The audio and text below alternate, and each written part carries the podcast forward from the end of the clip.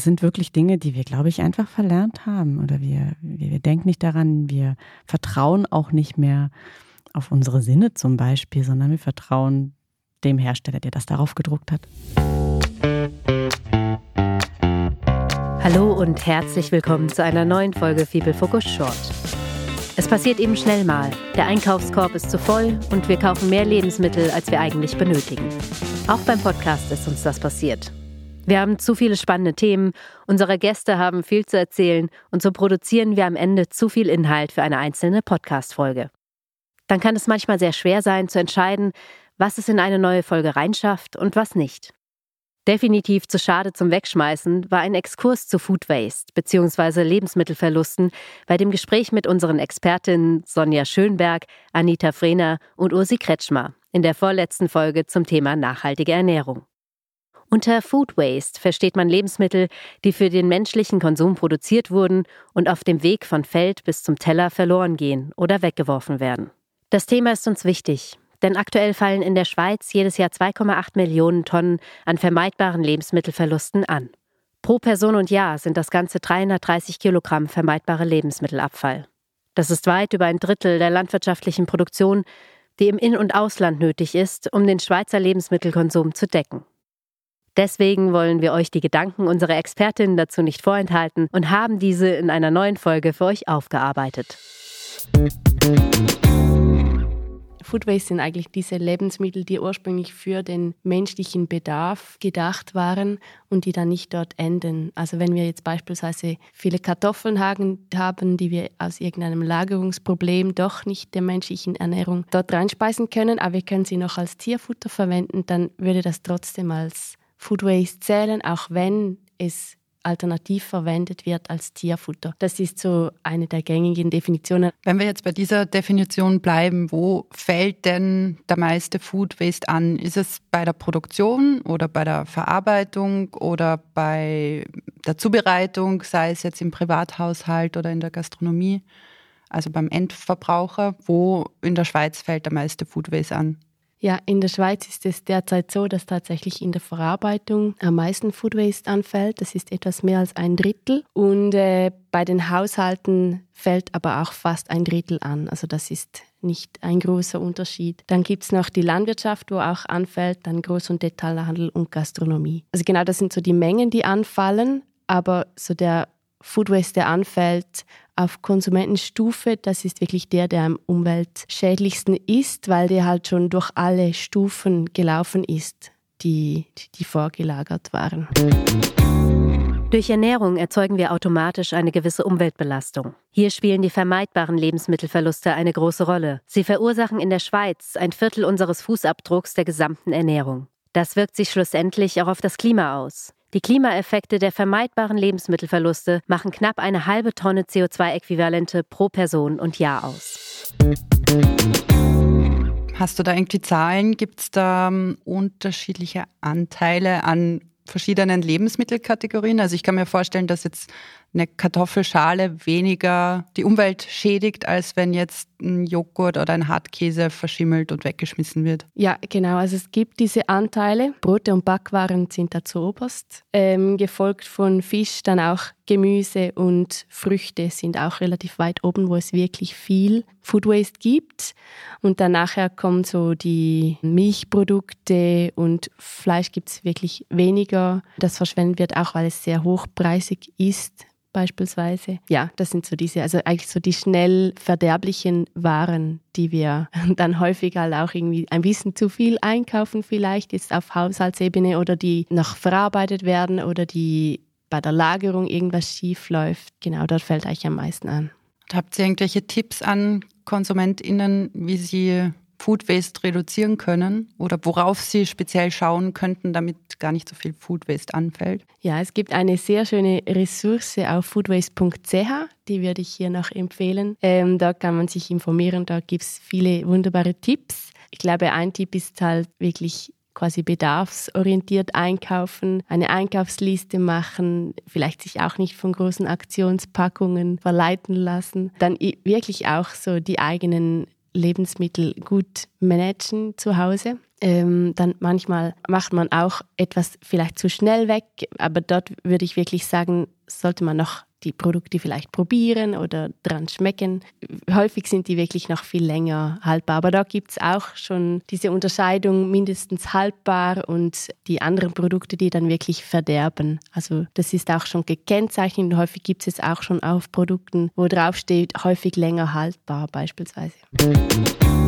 Ja, so wichtig ist wirklich eben wenn das Produkt gekennzeichnet ist, zu verbrauchen bist, dann ist es ein Produkt, das wirklich aus Lebensmittelsicherheitsgründen dieses Datum hat. Da wäre ich wirklich vorsichtig. Das sind meistens eben Fleischprodukte, sei es wegen Salmonellen, Campylobacter und so weiter. Aber bei allen Produkten, die ein Mindesthaltbarkeitsdatum haben, kann man sich wirklich auf seine Nase und die Sensorik verlassen und äh, das wirklich ohne Probleme konsumieren. Also das ist wirklich so ein Leitsatz, Produkte, die ein zu verbrauchen bis Datum haben, Vorsicht. Nicht, dass man dann eine Magenverstimmung hat. Und die anderen, da kann man sich wirklich auf die Sensorik verlassen. Ich glaube, hierzu gibt es auch gute Ressourcen auf foodwaste.ch, wo eben genau solche Tipps wirklich aufgeführt werden. Was, was kann ich tun, wenn ich nicht ganz sicher bin? Und das sind wirklich Dinge, die wir, glaube ich, einfach verlernt haben. Oder wir, wir, wir denken nicht daran, wir vertrauen auch nicht mehr auf unsere Sinne zum Beispiel, sondern wir vertrauen dem Hersteller, der das darauf gedruckt hat. Ich merke halt einfach immer, wenn es darum um die Frage geht, Food Waste zu vermeiden und wir kommen immer wieder an den Punkt, dass ich glaube, dass wir uns unserem Essen einfach mehr zuwenden müssen. Also wenn Anita sagt, dass wir unser Essen planen, also ein Essen zubereiten, es beginnt nicht in dem Moment, wo wir in der Küche stehen am Herd und das Wasser kocht für die Spaghetti, sondern es beginnt viel früher. Also was möchte ich überhaupt essen? Was brauche ich dazu und wo kaufe ich das ein und in welchen Mengen und wie verhindere ich, dass ich noch ganz viele andere Sachen einkaufe. Ich glaube, es ist wirklich so eine relativ komplexe Angelegenheit und gleichzeitig der Weg der Wahl. Was ich, glaube ich, bestärken möchte, ist, dass wenn ich merke, ich habe zu viel eingekauft, also der Punkt ist einfach, man könnte ja jetzt auch sagen, okay, jetzt, jetzt haben wir schon so viel eingekauft, jetzt ist das alles auf dem Tisch und jetzt müssen wir das aber auch aufessen, um kein Food Waste zu produzieren. Aber diesen Ansatz möchte ich auch unbedingt in Frage stellen, inwiefern das dann den Effekt erzielt, den wir uns wünschen, um Food Waste zu vermeiden. Weil in dem Moment, wo wir die Nachfrage befeuern, indem wir die großen Mengen kaufen, die eigentlich gar nicht mehr dem Bedarf entsprechen, den wir haben, verursachen wir wie ein anderes Problem. Weil wenn wir immer alles aufessen, was auf dem Tisch ist, nur weil wir zu viel gekauft haben, kriegen wir auch ein Problem an anderer Stelle. Gut, aber das kann man ja anders lösen. Wenn man merkt, man hat zu viel eingekauft, dann kann man es halt schon verarbeiten und sterilisieren oder tiefkühlen und so dann später konsumieren. Also es gibt diesen Zwischenschritt, aber dann braucht man wieder das Wissen und die Zeit. Das ist halt so die Kopplung. Ja, aber die Möglichkeit gibt es. Und das ist ja schon schade zu sehen, dass eigentlich, also in der Schweiz war es die Migro, die das M-Data in den 70er Jahren eingeführt hat, als Hilfestellung, plötzlich dazu führt, dass die Konsumierenden nicht mehr wissen, wie sie damit umgehen sollen und Produkte dann wegwerfen, weil es eben das Datum überschritten hat. Also es war eigentlich eine gute Idee, die heute große Konsequenzen hat und zu Missverständnissen führt. Ja. Die Nährwerte aller Lebensmittelverluste wird auf 1160 Kilokalorien pro Person und Tag geschätzt. Das ist ungefähr die Hälfte des Energiebedarfs einer erwachsenen Person, die auf diesem Weg verschwendet wird. Das wirkt sich auch finanziell aus. Die Kosten der vermeidbaren Lebensmittelabfälle in Schweizer Haushalten machen über 600 Schweizer Franken pro Person und Jahr aus. Dies ergibt hochgerechnet auf die gesamte Schweiz über 5 Milliarden Franken. Noch nicht eingerechnet sind hierbei Lebensmittelverluste auf anderen Stufen der Lebensmittelkette. Was haltet ihr denn von, den, von der Strategie, diejenigen Lebensmittel zu kaufen, die im Supermarkt reduziert sind, damit sie nicht weggeschmissen werden? Ist das auch eine sinnvolle Maßnahme, um Food Waste zu vermeiden? Ja, definitiv. Häufig endet das dann in der Biogasanlage. Und deshalb ist es auf jeden Fall besser, wenn es noch gekauft und konsumiert wird. Die sind halt dann häufig ein bisschen weniger lang noch haltbar, deshalb der Kleber. Deshalb muss man das wirklich dann umso besser planen. Aber ich glaube, wenn man weiß, das esse ich heute Abend, dann ist es eine super Gelegenheit. Ja. Für mich gibt es noch einen anderen Punkt. Anita hat angetönt, dass 30 Prozent bei der Industrie anfällt. Da ist einerseits auch der Handel gefordert, weil der Handel fordert eine konstante Qualität äh, während des Mindesthaltbarkeitsdatums. Und darum muss die Industrie das Mindesthaltbarkeitsdatum relativ kurz halten. Wenn, wenn ich ein Joghurt habe und das nachsäuert, dann sagt der Handel, das entspricht nicht dieser Qualität, die wir eingekauft haben. Aber das Produkt ist absolut äh, genießbar, also wirklich hochwertig, unproblematisch, aber sensorisch, die Qualität ist nicht die gleiche oder wenn es eine leichte Farbveränderung gibt. Und da müssen wir wieder umdenken. Also diese wirklich Standardisierung, diese Nulltoleranz ähm, in der Qualität. Was ist dann wirklich Qualität? Also das ist wichtig. Also ich hatte gestern einen Essiggkurs und wenn dann nur 0,5 Prozent weniger Säure drin ist und der Handel sagt, diesen Essig nehmen wir nicht an, weil er eine kleine Differenz hat, also gesetzlich noch konform. Also nicht, dass man unter dem Säuregehalt ist, das das Gesetz vorgibt, sondern die Sensorik leicht unterschiedlich ist, dann finde ich das schwierig, sondern dann sollte man sagen, es ist ein Naturprodukt und das kann sich verändern. Und da haben wir schon auch Potenzial, weil dadurch wird wirklich auch viel Food Waste generiert. Ja. Was ich vielleicht noch kurz sagen möchte, so Alternativen zu Supermarkt. Ich bin ein großer Fan von solidarischen Landwirtschaftsprojekten das sind so Projekte, wo Produzentinnen und Produzenten und Konsumentinnen und Konsumenten wirklich zusammenarbeiten und auch das Risiko teilen. Man ähm, hat dann üblicherweise einen Genossenschaftsanteil und verpflichtet sich für ein Jahr quasi die Ernte dieses Jahres im wöchentlichen Schritt abzunehmen. Und äh, ich finde, das hat super viele Vorteile. Erstens einmal ähm, ist es sozusagen der direkte Link vom Feld auf den Teller. Man isst saisonal, man isst regional, man isst, wenn es ein Gemüsekorb ist, isst man vor allem pflanzenbasiert und ja, man lernt wieder viel mehr wertschätzen, was oder man lernt wieder kennen, was wächst eigentlich jetzt gerade bei uns in der Region.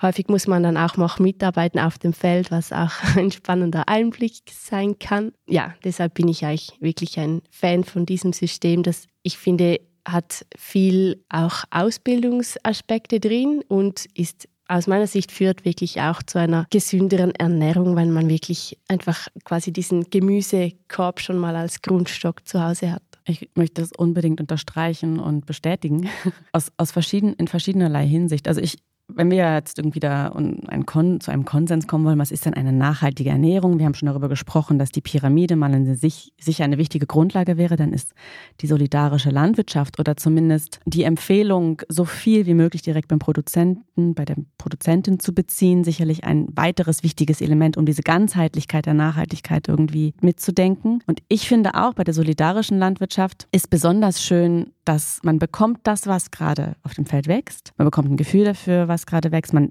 also ich habe ganz viel Gemüsesorten kennengelernt, die ich gar nicht kannte, weil mein, in Anführungszeichen, Hof die sozusagen angebaut hat. Und dann startet man sozusagen von dem Produkt, das man in der Hand hat. Was esse ich denn heute? Und nicht, was möchte ich denn heute essen? Ich gehe mal in den Supermarkt und äh, suche mir die Zutaten zusammen, sondern man, man, man automatisch ist man wie viel näher am, an dem dran, was irgendwie gerade Saison hat. Und es macht auch einfach Spaß. Also neben diesem Lerneffekt auf dem Feld, ähm, es man trifft total nette Leute und es ist wirklich so ein, so ein Gefühl von gemeinsam was zu schaffen. Ähm, ist extrem schön. Oder wenn ich mein Gemüse in den Händen halte und weiß, wer es eingepackt hat und ich sehe dann das Gesicht vor mir oder so.